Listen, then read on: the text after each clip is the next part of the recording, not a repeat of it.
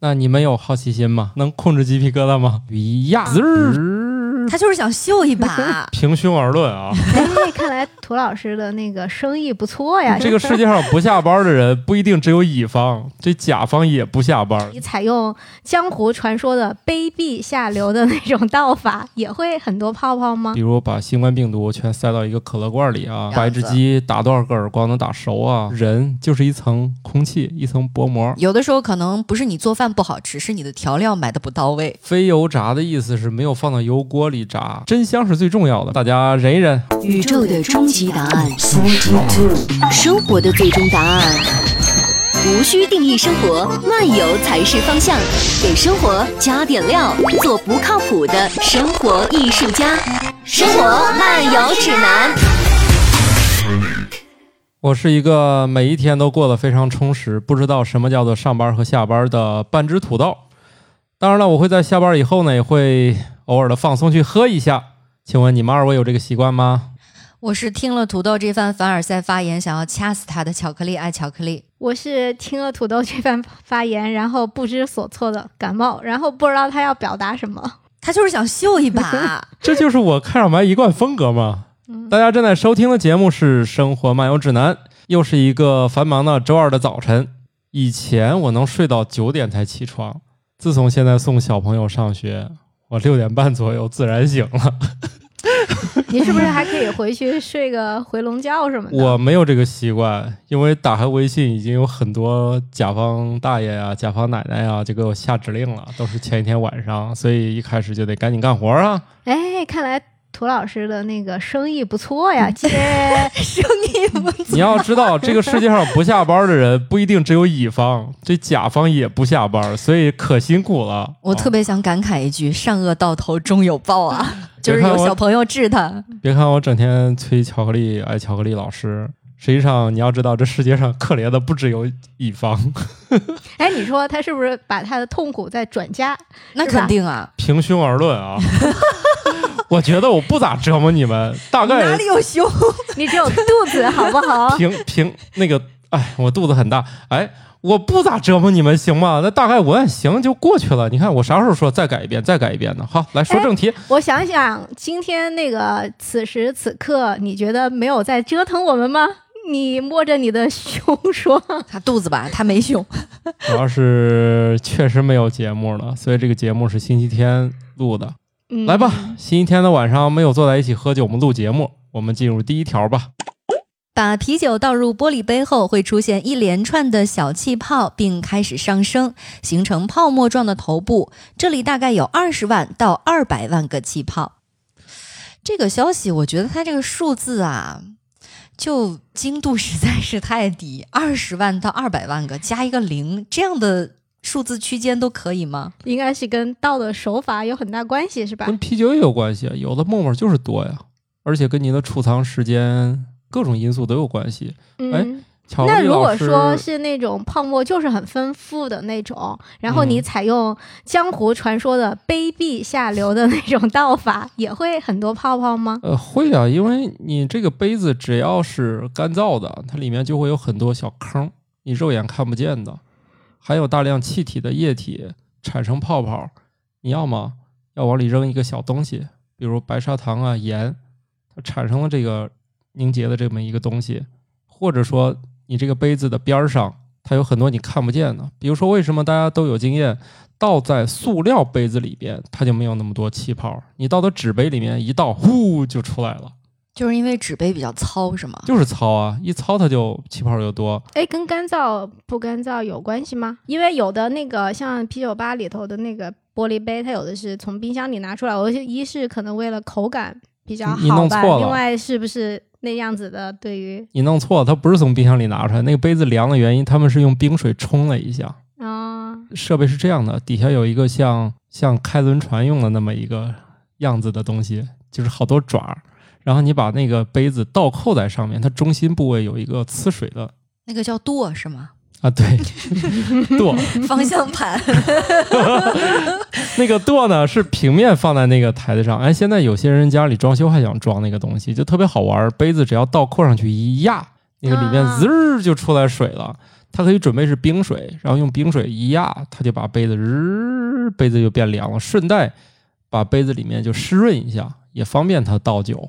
哇，还有这样的设备？那当然了，就是我第一次那见，它能洗杯子吗？能啊，但是它由于里面不喷洗洁精，所以它主要是用来冲一冲。嗯，它有两个用途啊，我在咖啡馆里面见，主要是它把那个分享壶洗一洗。呃，一般手冲咖啡上面是那个过滤杯嘛，滤杯里面有滤纸，嗯，然后你倒下来之后，它肯定不是直接接到你杯子里面的，分就享嗯过滤完之后，壶那个咖啡液是掉到它的那个分享壶里。你在我家肯定见过，嗯，那个分享壶呢，你长啥样都行，只要它是个杯子。但是你给这个客人冲完以后，其实它杯子并不脏，它里面就是咖啡，嗯，它也没有人喝过，所以它就是干净的。他就把它倒扣一压，就把里面那个咖啡液就洗干净了，这样可以下一嗯个客人接着用，因为并没有人喝过那个杯子，所以它不存在任何卫生问题，所以倒就扣外面的那个边缘是不用洗的，只要把里面剩下的那些余下的液体冲一冲，冲干净就对好了。对对，所以它不是用来清洗，而是，呃，我就见过这两种用途：嗯咖啡馆里面用来冲那个分享壶，然后啤酒馆里面用它来领冰杯子是吧？冰杯子。哎，所以感冒老师以为那杯子都是从冰箱里拿出来的是吗？嗯，对，嗯，你被骗了，谁哦谁不是准备不那是么多冰箱啊？不是不是，那时候我们开咖啡馆的时候，好像就是因为没有那个设备，我们就刻意的会先把杯子就放到冰柜里头。太讲究了，这么有良心啊！嗯说起来，现在某便利店不是在夏天的时候推出了一款冰咖啡，啊，就是那个杯子是放在冷柜里的。对呀、那个冰杯就是在冷柜里拿出来，然后搁到机器上摁冰咖啡的，出来就是啊。它是一次性的杯子，里头都是冰块儿，对呀、然后是把那个膜一撕，然是啊后你就就是去那接个就行。嗯，就是那但个啊它呀它跟那个对，它那里头是冰块儿，然后让嗯冰块儿让咖啡是啊凉下来啊。是啊啊，你有什么疑问？对，我没有什 么。么疑问，这个不就是从冰箱里出来的杯子吗？ 嗨，这是为了把那个冰一直冻着好 对呀、吗？ 啊，好吧，那我们还回到这个话题上来。其实这个泡沫的影响因素很多，那个倒的手法也很重要了。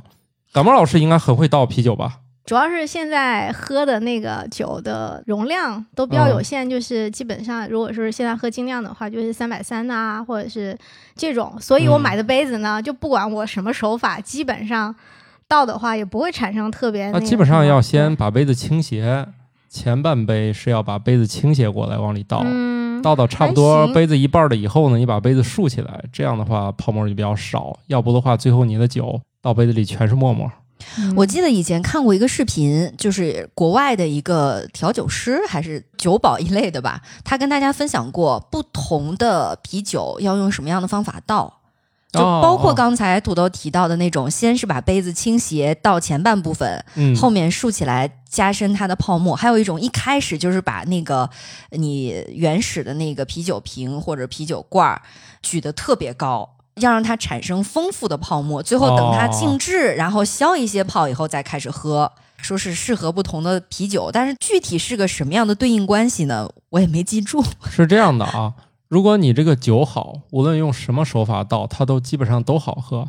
呃，此对方法刚才适用于很多很多种东 所以西。刚才我想表达的就是，如果是我们自己在家喝的那种杯子，反正足够大，所以不管用什么手法倒，也不会往外头溢， 就是嗨，你只是把沫沫倒出来，它没喷出来而已，对是吧？对，你还是很糙。嗯像巧克力老师说，这种试酒法就确实是复杂了点儿嗯，啊。当然了，还是那句话，只要是啤酒好，就是怎么折腾它都好喝。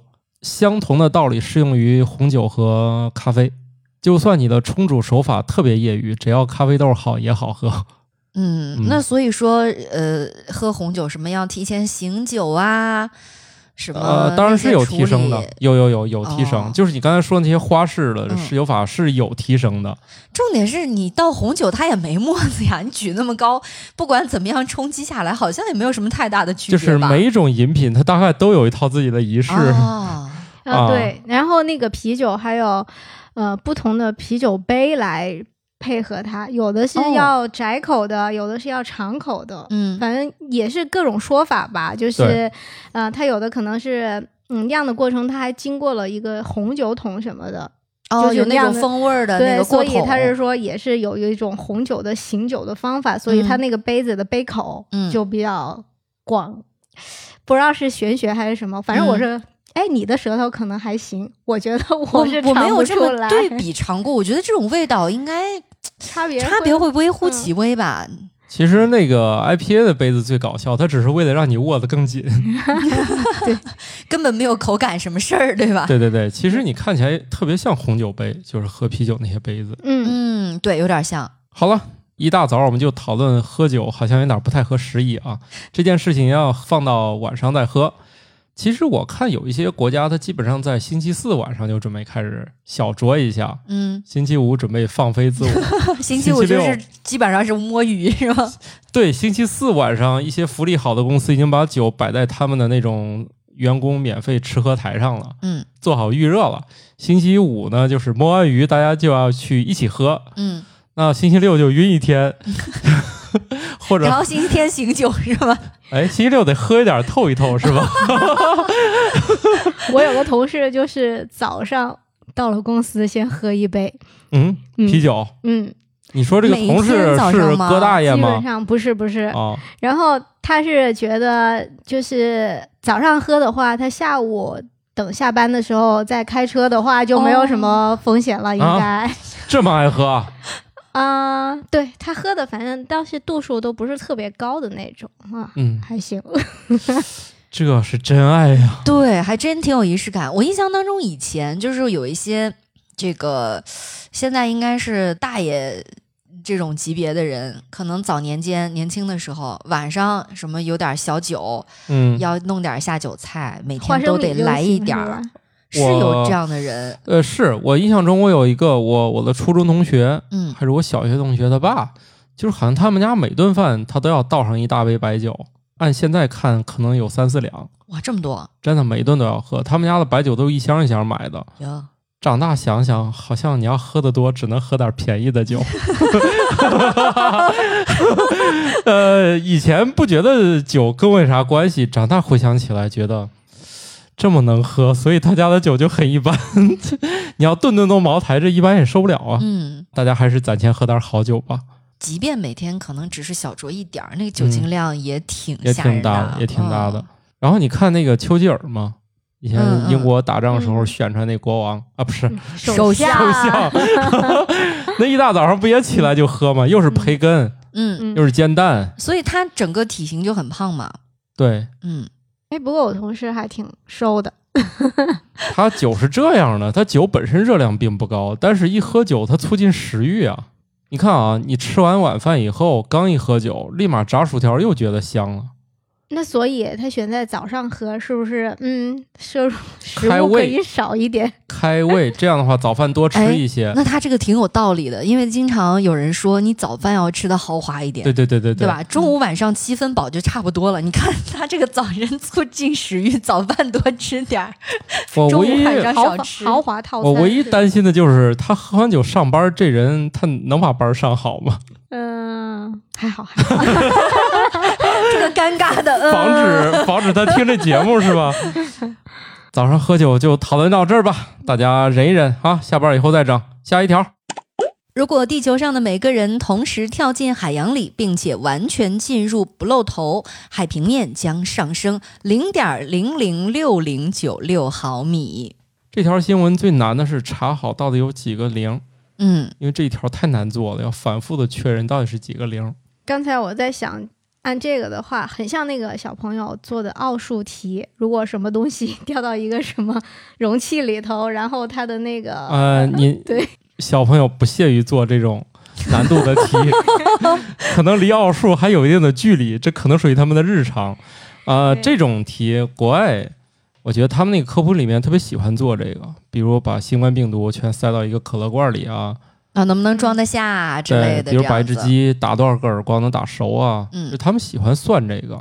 上一周我还去见了我们这个一个特别有意思的厦门大学的数学方面的教授，嗯他的收藏就是整整一博物馆里面的各种各样的益智玩具。后来我们就一起吃中午饭，我就问他，我说像这类的科普，它算数学吗？他想想说，嗯，算， 就是它其实是需要你多学科的去了解，比如你这里面就有很多条件嘛。那一个人体积是多大？他把这人扔到海里，什么结果？你包需要括有你很去预估这个人的平均的体积，其实还也有难度对，嘛。这里面有非常多物理和这种数学的交叉的东西。嗯你包括我刚才说那个，你把所有的病毒装在一个可乐罐里，那是怎么算出来的？那它也要知道一个道理，比如都是圆球，那它叠放在一起怎么个形状才是嗯最小体积？对，那个哦空隙怎么塞？对你不是说你你给它们排成立方体，它是最小，它不是，它反而是那种一个一个空里，它有一个最小堆叠体积的一个计算方式。所以每一个这样的计算题里面，它都会透露很多多个学科的知识。而奥数应该不会这么复杂吧？因为我我这种学问吧，可也接触不了奥数。奥数题特别可怕，我听到“奥数”两个字儿，我觉得头皮都发紧。那就是我们节目讨论不了这个话题了。对，那我不们用要科不普要接触这样一个神秘对而对又对高深的领域了。所以好搞吗不老师不要瞎猜奥数 题，以咱的智商就是不那那句话说什么来着？不要挣什么认知能力以外的钱是吧？你也是，我们不要讨论我们认这知个范 围 以以外外的话的题问话题，就是奥数咱讨论不 了。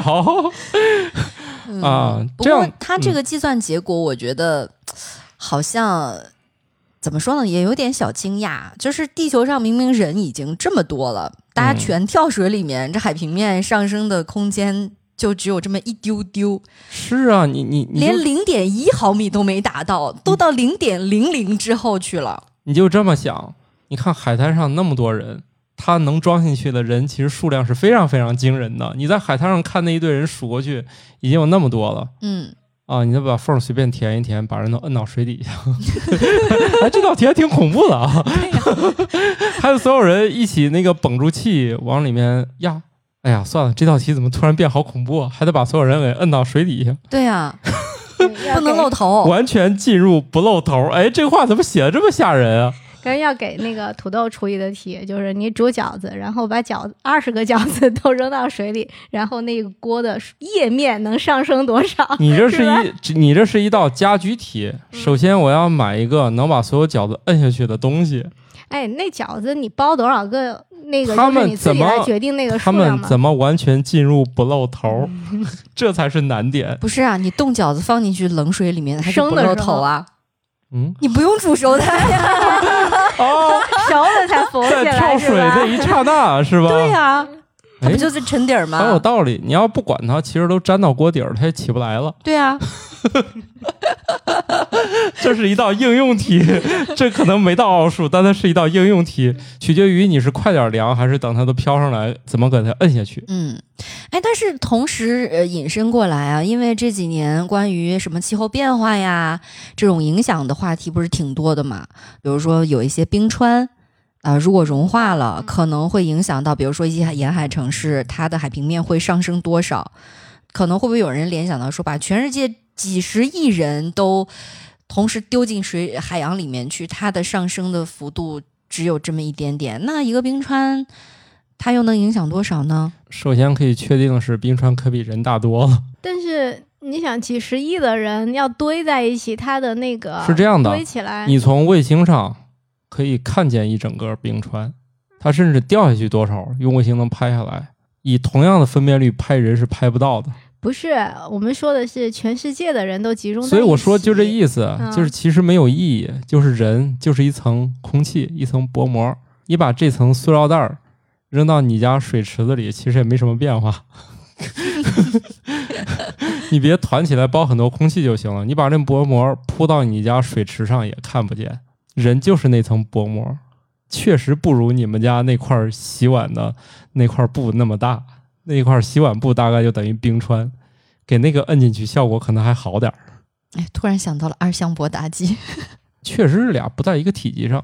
而其实冰川融化确实是引发海平面这个上升还挺恐怖的，就有一些国家和沿海慢慢就是不行了。而且现在我想想是印尼啊，还啊菲律宾，就有一些那种海边的城市，它慢慢就是不行了，就是海平面上升，然后人们本来住海边的那房子都废弃了，只好往后面退，嗯，真的回不去了。嗯，所以珍惜吧，嗯，接下来这个话题确实是关于气候变化的啊。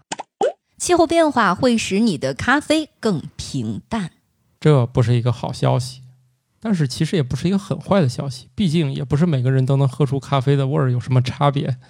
嗯，他说的更平淡是指苦味儿会淡，或者说它里面的风味儿会淡吗？我没有咖啡明白是豆它哪个指标会淡。咖啡豆有好几个指标，其中一个就是醇厚度，就是你喝到嘴里没什么味儿。那当然有时候是水放多了啊，嗯，对 啊、但是咱就说同样的啊，比如说一克咖啡粉对应十五克水，这样来冲的话，如果你喝起来还是平淡没有味儿，这就是醇厚度不足嗯啊。还有一些就是风味儿不足。所谓的平淡，主要就是醇厚度和风味儿不足的问题。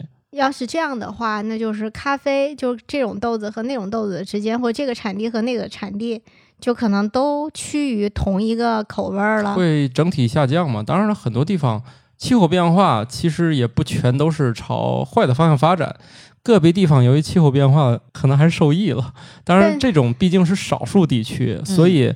嗯，气候变化的确会使一些咖啡豆的产区的气候发生变化，导致它就没有以前好喝了啊。虽然有个别产区由于变化，它可能味道还会变得更好，但是确实那个变化太少了。嗯，气候变化可能造就的新的产区，但是它如果需要培育的话，还有一个时间跨度。对对对，是这老样的产区的那些传统的大规模的就不行了。对对对，因为我们都知道咖啡豆跟海拔呀、气候、气候还要分大气候和微气候。比如说，他们有些那个庄园，他就专门选这两座山当中，他就要这一小块地方，就这一小块种出来的豆就跟其他地方不一样。但咱们抛去品种的差异，那不同的海拔、不同的这个微气候，它都会让这个豆产生变化。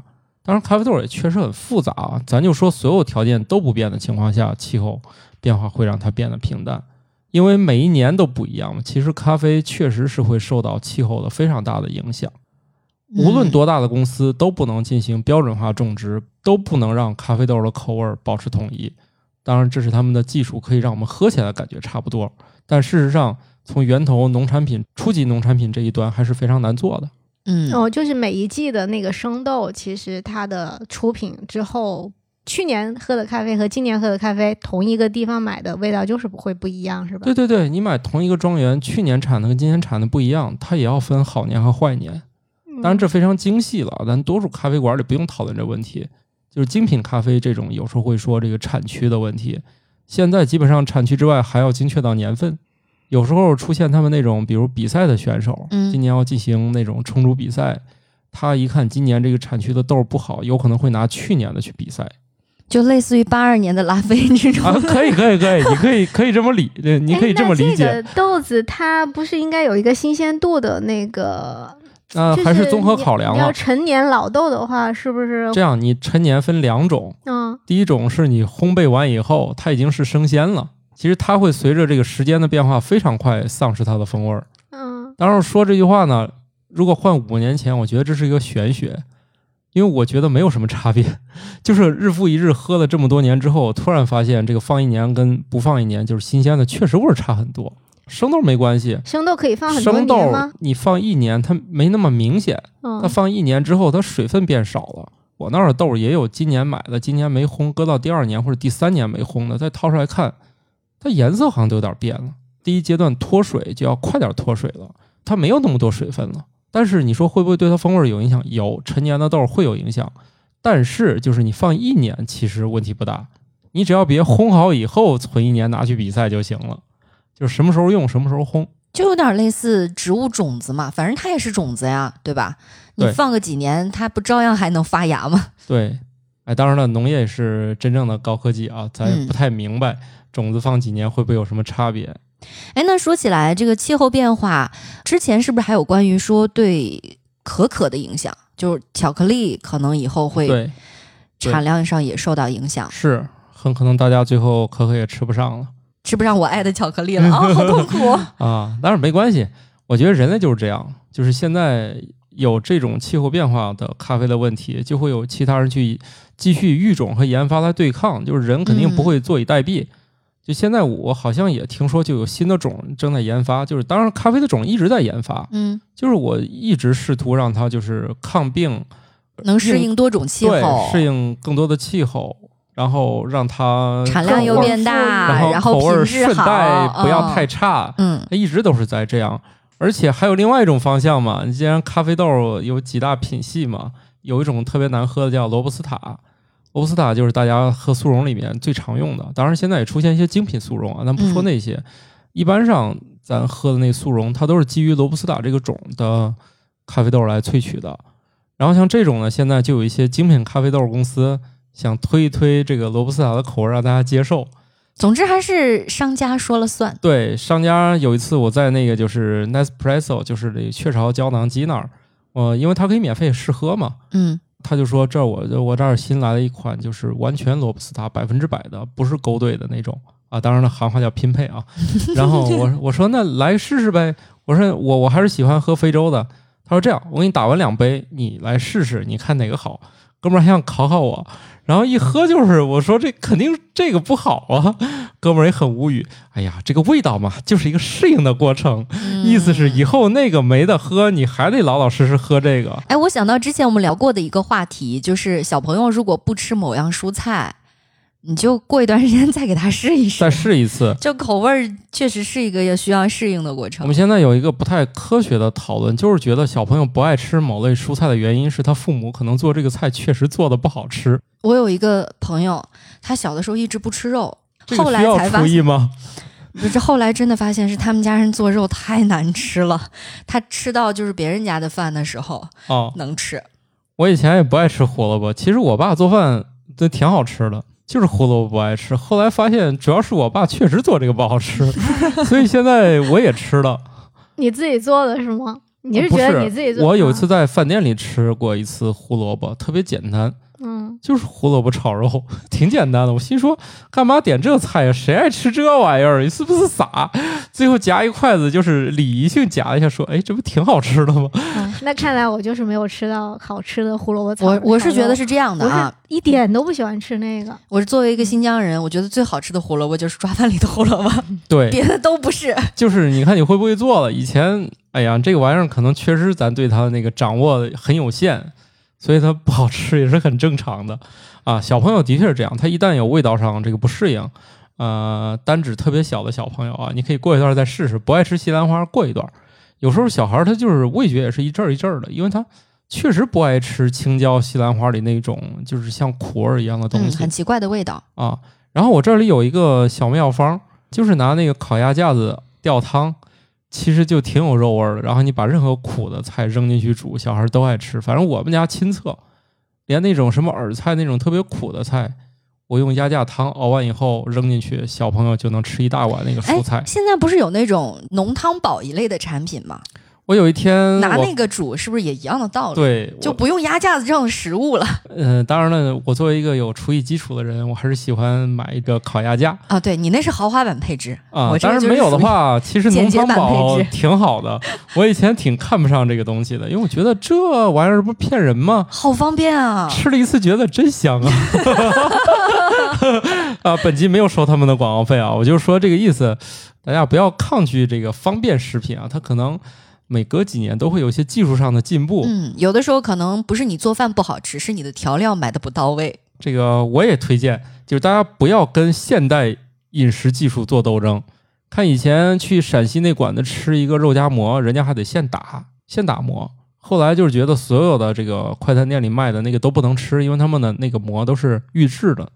直到后来又吃了一次，觉得这玩意儿也挺好吃的。就算我知道它是预制的，现在我也不抗拒了，也是可以升级的嘛，就我也不抗拒了。适应就好，该吃时候就吃，毕竟真香是最重要的。平时垃圾食品吃那么多，还在乎这一小盒吗？扎心了。祝大家都有好的咖啡喝啊！来下一条吧。有一小部分人可以有意识地控制自己是否起鸡皮疙瘩，这类人往往更有想象力、创造力和好奇心。那你们有好奇心吗？好奇心是有的呀，啊，能控制鸡皮疙瘩吗？好像控制不了。对我做不到。之前我有一条写的是，有些人能把自己的耳朵给关闭，产生那种隆隆声。嗯我们的哥大爷就可以做到啊。我那天我写到这个新闻，我还问他，他说我就可以啊，我就能让耳朵里产生那个声音。怎么做到的？所以你 看啊，感觉人体都差不多是吧？你也长了个脑子，你那是 空的，我也我也好像长了个脑子，但是你看人和人之间差别还挺大的哎，我小时候有一个同桌特别逗，他是可以控制自己是否流鼻血，啊，他有一套自己的方式，他比是如个说男的女的，男的男生，哦然后他要他是个女的就方便 了。他低头，然后怎么样就是控制一下，就尤其到夏天啊，他就会流鼻血。那个时候就是很多人还是很皮的嘛，他用这一招儿干嘛吓呢？死了很多人不不不，他用这一招儿逃课，哦因，为你流鼻血是可以出去。处理的嘛，对不对？到那个水房里去洗一洗啊，怎么人样？才呀！他就用这一招儿经常逃课。哎，你说这些人也长个脑子，咋就这么好使了？ 他这个鼻血是他自己能控制让它流出来，对哦，厉害了！他一般只要准备想要这么干的时候，嗯，他调整一下自己的姿势，什么头部姿势，然后在那儿控一下，嗯大概十几秒，那鼻血就下来。我觉得太恐怖了，这个事情、嗯 他啊。不光但是最搞笑的是，他自己想要逃课，你说出去也就无所谓了，对不对？但是呢，他流鼻血滴答到地上，我们后桌呢有一个女生晕血， 就也通一常起是逃课 了，就是先是他前脚出去，后脚这个又出去了。厉害了！这是我觉得见过比较神奇的一种自我控制的哎，你说他长大了这个能力还有吗？这就不知道了，很多年没有联络过了。我觉得下好次神如果奇有啊这种这个同学人聚会啊等等的机会，我见让他第一再面就表会演一问，次 对我就想让他表演这个。掏出几张卫生纸来给表演一次， 这次不要弄地上了，我们不想看见第二个人晕了 哦，所以那个时候我真的是会自己带很多纸巾。啊！他总是把场面搞得很恶心， 就我还得帮他处理后 面的这个烂啊跟你摊子。坐同桌吗？对我同桌，好厉害呀！所以观察的特别仔细，就对也印象深刻。哎，你是不是应该是跟他已经达成一一个那个什么，就是每啊次放你就信问号，哎，你是哪节课不想上？ 你今天想上吗？ 不是，我一看他那个动作不对，我就知道他要作妖 了，就是这种。哇，这个太厉害了哈！嗯一个星期得逃几次？看他心情吧。那来几 次？哎，那你们有没有什么身体上能独特控制的部位吗？ 我连扭脖子都做不到，哦哎，你们新疆人不都 会 啊就我就是那打破刻板印象那个人。哦？好的吧，那个感冒老师会，我不会知道那个舌头卷成一个，那个蜗不行行，那个不算有一是半人都吧可以。那我还是有几门独特的。你是耳朵？能动是吗？我是耳朵可以动。哦，这个我见过，就然后还是有不少人然后我会有一个的。地方嗯，是一般人不会动的，你看我脖子这儿，青哎筋，你你们挤一下。这个需要练习。而且我只有一侧会啊。其实还有一些人也是能自己控制。我也是听一个那种电视上提到过一个奇人，嗯，可以控制自己放屁，演演奏乐曲，有有，我看过，好像是一个日本 人。对，还给皇室演奏。最后说，据说房间里弥漫着一股硫磺味儿，他需要用热水，好像是。哎，不是说什么响屁不臭，臭屁不响 吗？呃他都已经演奏了，还能那么污染环境？就是我想知道，肯定那个为了让气够用，肯定也出也进，要不过一会儿就就没有了嘛。也出也进，而且我突他然想起来，上期我们聊过那个菊花通气 怎么样的那个话题，菊花通养那个特别厉害，嗯那不是一般人能做得 到的。所以我就觉得这个就是可以控制自己放屁来 演奏这而个且乐曲的这哥们儿，估计这个平常血氧嗯，还可以。 对，而且他可是还专门演奏了一段儿那录嗯音，他的确是可以控制那个音高音低。我看过那个视频，哎，这是一个有条有气味的是，对，所以就是证明这个大家很多人身上还是有很多未知的地方值得探索哈。嗯， 哎，我小侄女儿她那个舌头能弯成一个那种十字，就是她能横横哦，竖那么交叉，同时来窝成对那样一个窝形成状那个一个形状。哦，我好像也见过。那个，嗯，她有一次跟她视频的时候，她在那玩儿，然后我觉得好吓 人， 就花瓣儿一样，嗯 那舌头卷成。哎，是说那个控制舌头怎么卷是有一那那个是基因因控制，的它不是吗练的。啊，嗯，会卷的人，他天生就会卷，这个不是练的。像我耳朵动嗯是练的，当然可能你得能能练，嗯，可能是因为我爸小时候就问我，你你试试你耳朵能不能动，我就试了试能。有一天我问我儿子，你你耳朵能动不？我发现他好像也能动。哎呦，你们这还带遗 传呢？这个肯定是有遗传因素的，嗯就是有一些地方可能在进化的过程中，演化出一些神奇的分支。 哎，你这个是上下动，要是能这么嗯摆动，那就是猪八戒了。怎么夏天不用买风扇 吗？那那费粮食啊，那不累吗？别琢磨了，那就是你们也不能控制自己的鸡皮疙瘩，对吧？嗯，做我也不到不。能。但想一想也是有道理啊，就是他推导出来的一个结论是，这样的人往往更有想象力、创造力和好奇心。就是你想一想，起鸡皮疙瘩的那个条件是什么？要不然就是温度有变化，还有就是你看到一些特别惊讶的，让你觉得感到恐惧的，或者说一个特别震撼的一个事情的时候，会觉得啊，我鸡皮疙瘩都起来了我。懂你说的意思，这样嗯人喜欢自己吓自己。不是，这这样的人特别善于脑补。好吧我，印象里有一次就是喝到世涛嗯，早餐早餐早餐啤早酒，餐世涛，嗯就是那个，然后苦的那个刺激，咚，那个鸡皮疙瘩就起来了。嗯那我就觉得那一口是印象特别深的。你们有有有有，比如说吃到一个什么味道，苦的、辣的或者什么样的起鸡皮疙瘩的芥经末历吧吗，？嗯，芥末不洗鸡皮疙瘩没吧有？主要是头疼， 就是连带效果嘛。疼到已经没有注意 这个身上的鸡皮疙瘩了。今天我们吃手擀面，点了一份凉菜嗯，拌三丝，你无论如何也没有想到这里面还有芥末的事儿，感觉吃到了一种日 料。或者日料是不是以前就是从中国学的老拌传三丝？统日 料，对，老味儿日料。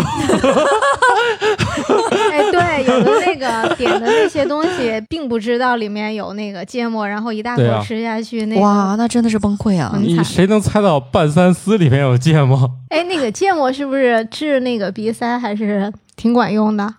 啊？就是那种呛的味道。啊不知道，反正我就觉得如果太辣的话，脑仁儿 疼。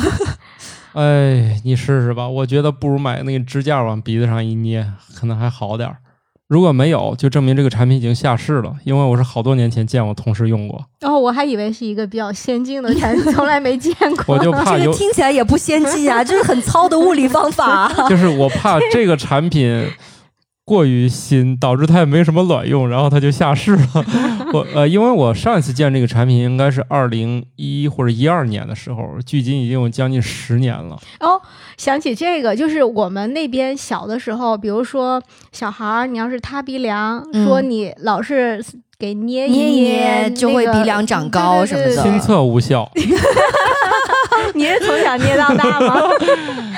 不要跟自己呃的基因做抗争。 我可能从知道这个事儿的时候就已经来不及了。特别我们做眼保健操的时候，那第二节那个什么睛明穴还是什么、不那个，是让你捏那儿的，对，但是总把第二节就开始就捏捏鼻梁梁， 那是捏眼角那两个小疙瘩的，谁让你捏鼻子 了？啊难怪你们这个视力都没有保护好哎不是说这玩意儿没用 吗？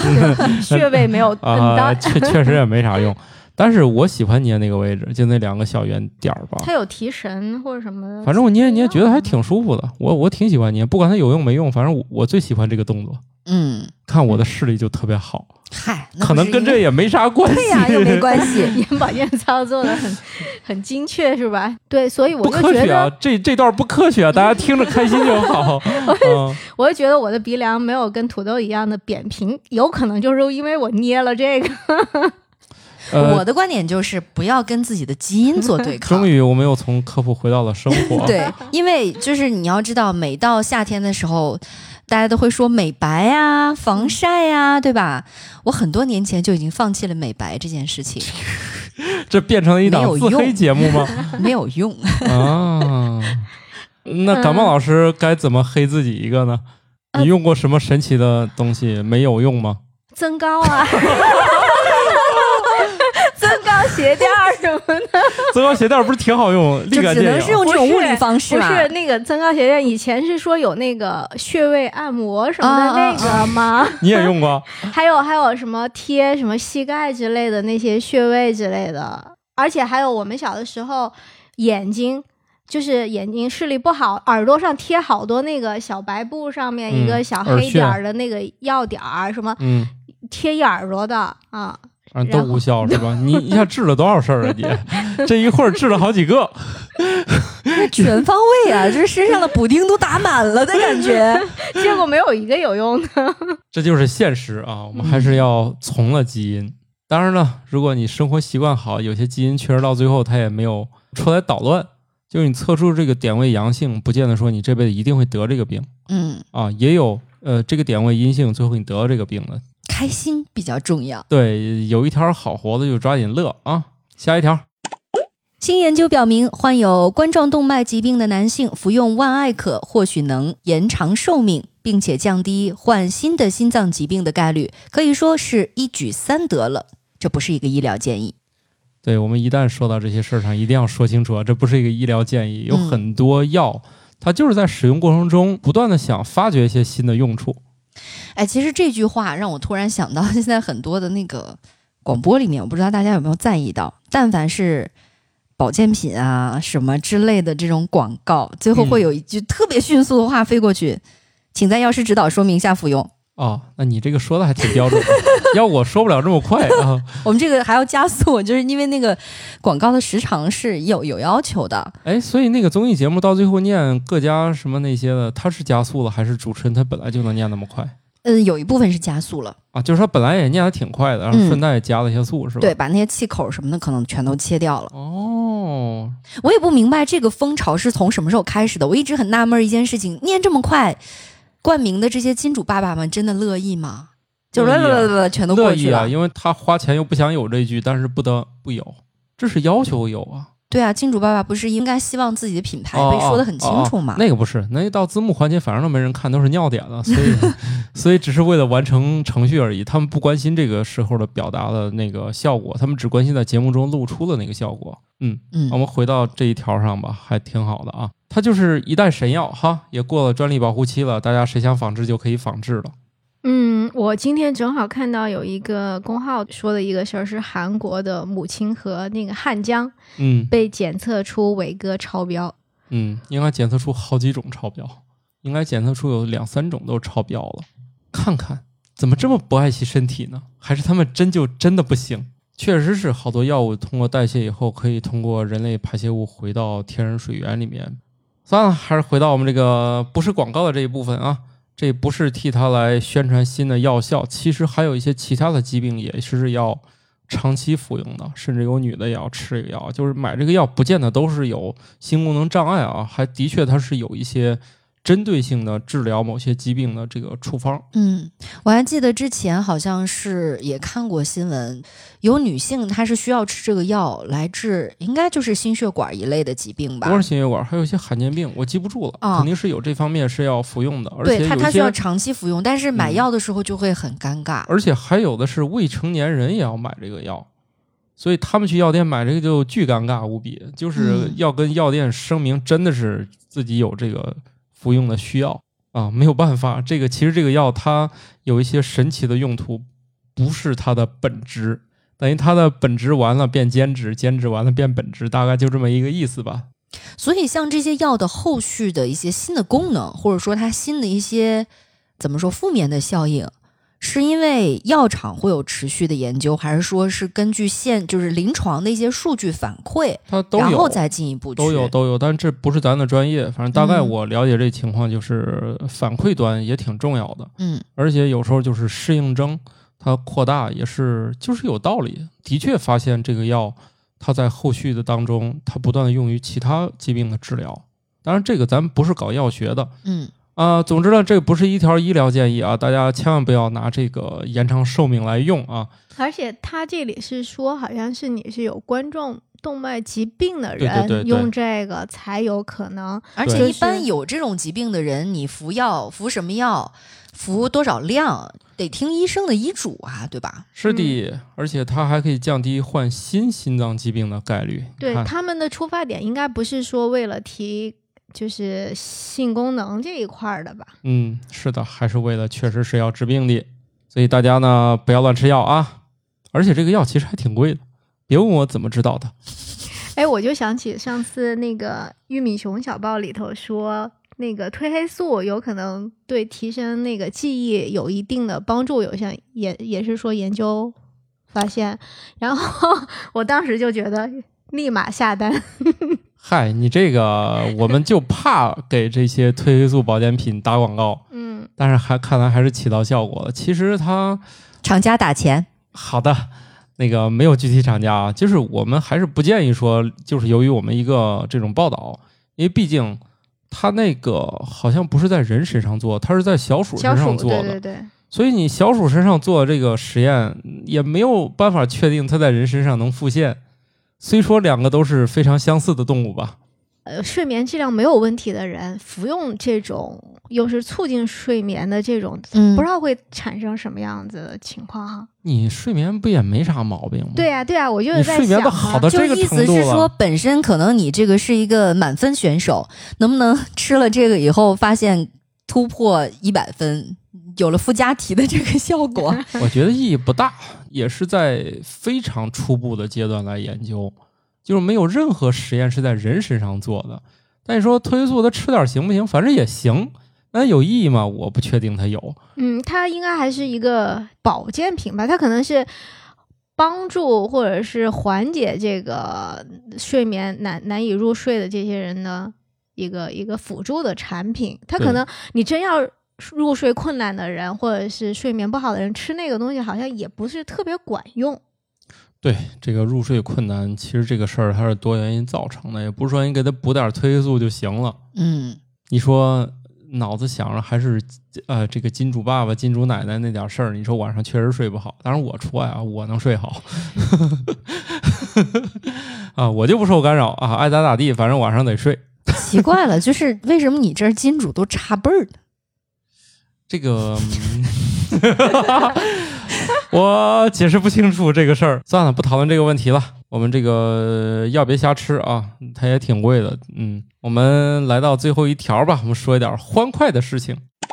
狗狗吃草并不会造成呕吐，它们只是喜欢新鲜小草散发出来的香味儿，顺便补充一下植物纤维。我不养狗，你看看，好健康啊！ 对，狗都吃 草。嗯人家还知道要补充一下植物纤维。嗯其实狗吃草对它来说没什么用，所以有的主人就是觉得它吃完草以后，它会不会吐或怎么着了，就总把狗那吐咋？的？那看到狗吃草，还把它嘴掰开抠出来吗？它不抠，所以它操心啊。哦，徒增主人的焦虑。我们这个时候是给这些养狗的对，人跟消它除这说个焦虑，是想吧？吃就吃点儿吧。嗯，如果你这个草平时经常打药那种，我也不建议啊吃。对对对，但是比如说你确定这些也没有什么特别大问题，而且它就吃那么几根儿有啥呢？咱平时吃那东西上，农药残留也未必每个都控制的极其好嗯，啊，所以也不用太担心。这个狗愿意吃，你就让它吃点儿就行了。它想吃就证明它真的想吃，对不对？它都吃嘴里了，你干嘛不让它吃呢？哎，说植物纤维啊，我印象中小的时候，邻居家的一个狗特别喜欢吃红薯，那不就是因为甜吗？ 嗯，不知道，反正植物纤维也挺足的。哎，我我就发现紫薯里面植物纤维是真粗，紫薯好像比那红薯里面那个纤维那个丝多多了。嗯，口感上也更加的那种硬一些，是没有那么顺滑所以。我每次吃那个紫薯，我都觉得这玩意儿为啥要卖生鲜版本给我？难道不应该做成什么糕点再卖给我吗？那不就高油有高糖了吗？这个紫薯还是标榜它比较健康啊。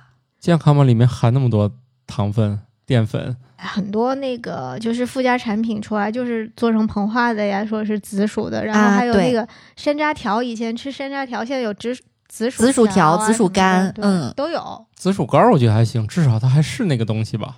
哎，紫薯不一定干，它那脱个干水它的有哎那不种同的种类，有一种是碾碾完以后重新合成的，就有一点对啊像红薯薯片的干做法。也有那种哦还有一些红那个红薯干或者紫薯干，它不光是单纯的脱水，而是脱水了，或者是它有轻微的烘烤之后呢，上面还要再加糖的。哦，再烧点油，再烤一下。哦耶！嗯对，反正吃起来好吃是第一位的。哎，我不是见到有那种就是所谓的综合蔬果，嗯就是那一包里面、嗯，蔬果干，就是那种便利店喜欢卖的那种，嗯嗯嗯我觉得那还挺好吃，里面有一些紫薯条还挺好，但我不知道它怎么做的，感觉也是某种感觉像应该是也放油了吧？他们反正就是感觉像油一炸般的宣传的那个那个包装上什么非油炸，嗯，呃，非什么什么不含糖之类的这种。嘿嘿但是我觉得那个东西，我觉得吃起来跟那个咱们吃那薯片儿、薯条其实嘿嘿没有差不区多别是吧你知道为什么没？有对啊差别吗？嗯，嗯，非油炸的意思是没有放到油锅里 炸。比如说，就跟咱烧烤似的，在那个土豆片上刷一层油，嗯，你觉得这跟炸是不是也差不多啊？对，就是嗯空气炸、烤和对油炸的区别。对，哎，那个空气炸锅是个什么原理？反正一说就是说不需要油啊，什么东西它。我以为就是一个脱水的过程呢，鸡丁啊，就是嗯那个是叫什么嗯什么鸡米花鸡之米类的花什么的，也嗯是通过那个出来。那个不需要油炸吗？不懂，但是我家烤箱上就有这个功能，可以嗯看出来。假如这两个是一个原理的话，那空气炸锅不过就是把那个烤箱给包起来了。但是我对这个不太懂啊，如果说的不准确，大家可以在评论区指出啊。我理解的空气炸，它就是高温空气，嗯就跟烤箱我觉得没啥差别。我也不记得是不是需要你放想想，油你啊嗯把什么你把东那西个的鸡腿儿，你拌上那个料儿，你搁到那个任何有热度的地方，它不都能好吗？它不需要油啊。它自己就有用，所以这就是空气炸，就是不需要额外添加油。空气炸指的是一种手法，不是一种设备。只要你能让热辐射在里面能转起来，能让你的食物接触到这个热量，就叫空气炸。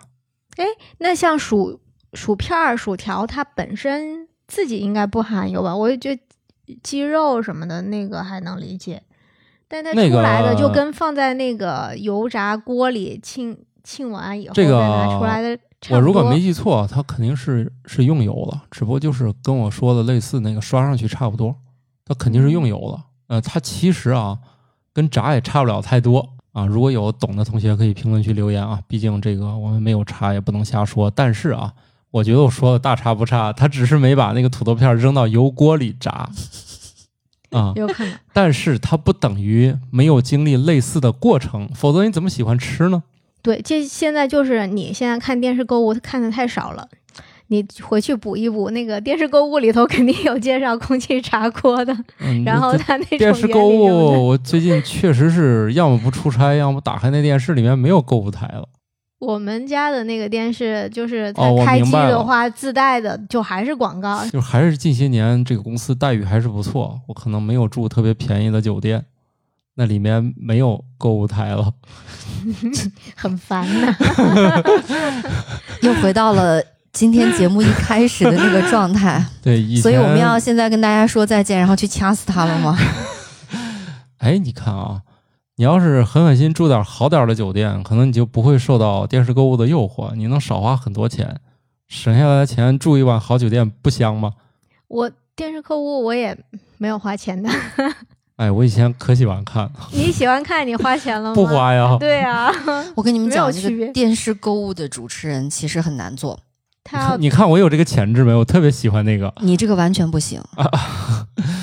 哎就是现场我给你一个商品，嗯，你从它的外形到它的功能，你要做一套完整的解说词出来。啊，这不就是我现在的工不，作你吗？你的语言组哦织它要干净，要利落，没有那么多的口头禅或者零碎儿的话，但我觉得我而且练还要有状态，有是你这样的亲和度。我今天而且那个很难的煽动性我今特天别跟强哎感冒老师我们俩路上聊过这个事儿。嗯，我之所以没有掌握某种技能，是因为没有给我足够多的钱。所以你先试试那种手机直播吧，嗯，稍微入个门。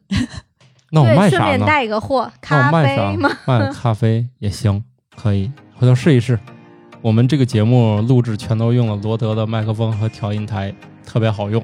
另外，罗德今年的中文播客大赛两分钟的节目上传以后，奖品还非常多啊，就连三等奖也是好的不得了，比如我们拿的这一套啊。今年不光有一二三等奖，呃，会选出二十个参与奖，优秀奖，优秀参与奖。嗯，啊，反正就这意思吧。他会在没有得一二三等奖之外，再选二十个特别优质的，然后给你们一人发四个麦，是吧？嗯。行了，星期二的早上让大家开心点上班吧。总之，如果想参与这个比赛呢，就尽快找一找罗德的这些，包括公众号啊，还有网上一些宣传，还有应该很多节目应该都放出来有这个参赛的消息，大家找一找入口应该不是很难，奖品还是很丰厚的，一个麦也价值将近一千块钱呢，拿四个麦就可以录播客了。